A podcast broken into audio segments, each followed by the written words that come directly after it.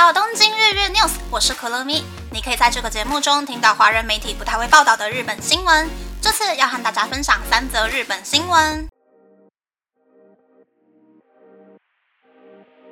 第一则新闻是，青森县内的就业人口十年间减少了四万六千人。日本总务省前天公布二零二二年就业结构调查报告，发现青森县的就业人口是六十一万一千四百人。比十年前减少了四万六千一百人。随着人口老化，青森县的劳动力也逐渐缩小，特别是三十到三十四岁以及四十到四十四岁的就业人口明显减少了许多。另一方面，各个企业延长退休年龄，因此六十岁以上的就业人口比例增加。此外，职业妇女的比例也增加了。而青森县内就业人口最多的产业是医疗保健业，一共有九万三千八百人。占总人口的百分之十五点六，第二名是批发零售业，一共有八万九千一百人，占总人口的百分之十四点九。第三名是制造业，一共有六万三千五百人，占总人口的百分之十点六。但是传统的农业和林业人数比五年前减少了一万三千九百人，一共是五万四千四百人，占总人口的百分之九点一。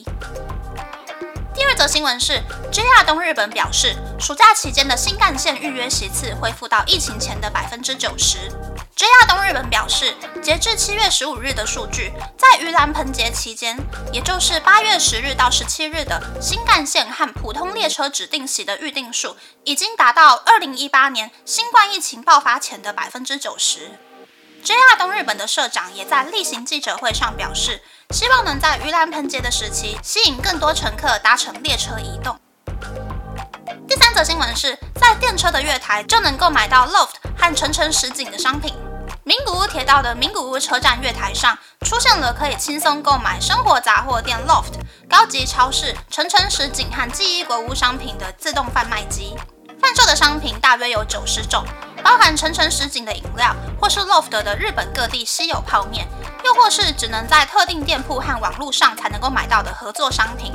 搭乘电车的乘客们表示，突然觉得在名古屋车站里有了百货公司，感觉很有趣。名古屋铁道的自动贩卖机企划负责人表示，希望上下班坐电车的乘客们可以将这些商品当成是结束辛苦的一天后对自己的奖励。并表示，自动贩卖机的商品将依据季节进行更换。以上是这次和大家分享的三则新闻。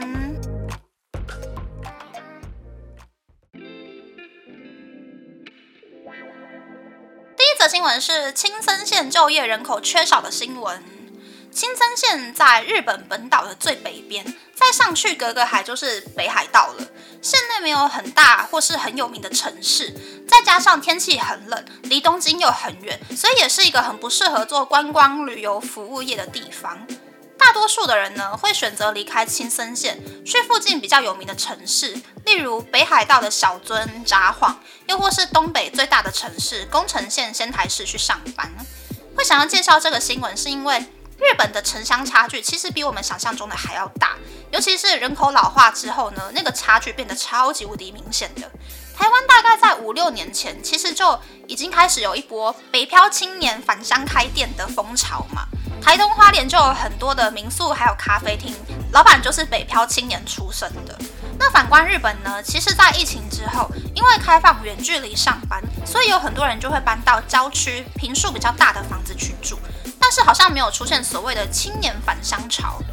我会觉得日本的城乡差距啊，一定会越来越大，甚至会因为人口老化，某一些聚落的居住人数太少了，然后反而会被当地的政府要求说要迁离这个村落，然后把他们这个村落所有的房子都毁坏掉，就是为了不要再让人进来这个村落居住了。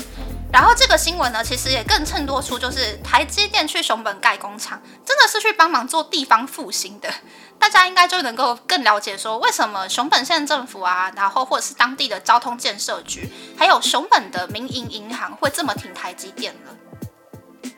第二则新闻是暑假坐电车的人变多的新闻。日本往年呢，暑假大概会有三成以上的人会出国玩，其他的人就会待在日本国内玩。但是因为今年日币大跌，出国玩的人变少了，待在日本的人相对就变多。如此这般，看到这篇新闻之后呢，我就觉得是不是大概有三成的人今年暑假选择是待在家里附近，根本就不出远门的？有可能是因为三月解禁之后呢，五月黄金周有出过门，那八月就可能不想要出去外面晒太阳，就不出门了。但也是有可能是为了要省钱，所以即使七月才刚拿到奖金，但是对于日本经济的隐忧啊，还有负面的想法，很多人就选择干脆就不要花钱了。这一波。日本著名团结一致不花钱的潮流呢？如果真的持续太久的话，其实也不利于一般商家的营运。希望日币可以赶快回到 当年一美元兑换一百三十多日币的水准啦。第三个新闻是高级自动贩卖机的新闻。光是看新闻上面的照片啊，层层实景的机台，主要是贩卖自有品牌的那种六百公升保特瓶饮料。Loft 的机台呢，主要是卖日本各地的那种稀奇古怪泡面，像是北海道的北极熊泡面啊、海豹泡面之类的。记忆国物的看起来好像是卖面包、小甜点之类的东西。整体看下来呢，价格都是比市面上能常见到的类似产品贵一点五倍到两倍左右啦。是那种如果不小心加班三小时，下班的时候会想要买一个犒赏自己的比较有趣、好像很高级的产品。大家有机会去名古屋铁路的名古屋车站的话呢，可以去找找看这一些自动贩卖机哦。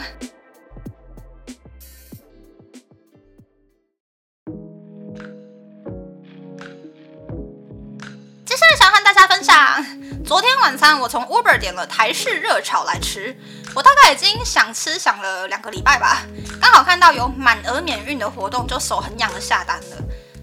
可以吃到热炒的店呢？我目前只知道日本成品潮的富锦树，还有最近新开的这个民生生热炒，两间的那种热炒的那种火的味道 都很香，在我这边呢都有及格，而且我觉得吃起来也都是很棒的，没有雷。只是富锦树的菜色呢比较搞刚，食材比较贵一点，然后民生生热炒的菜色就比较亲民。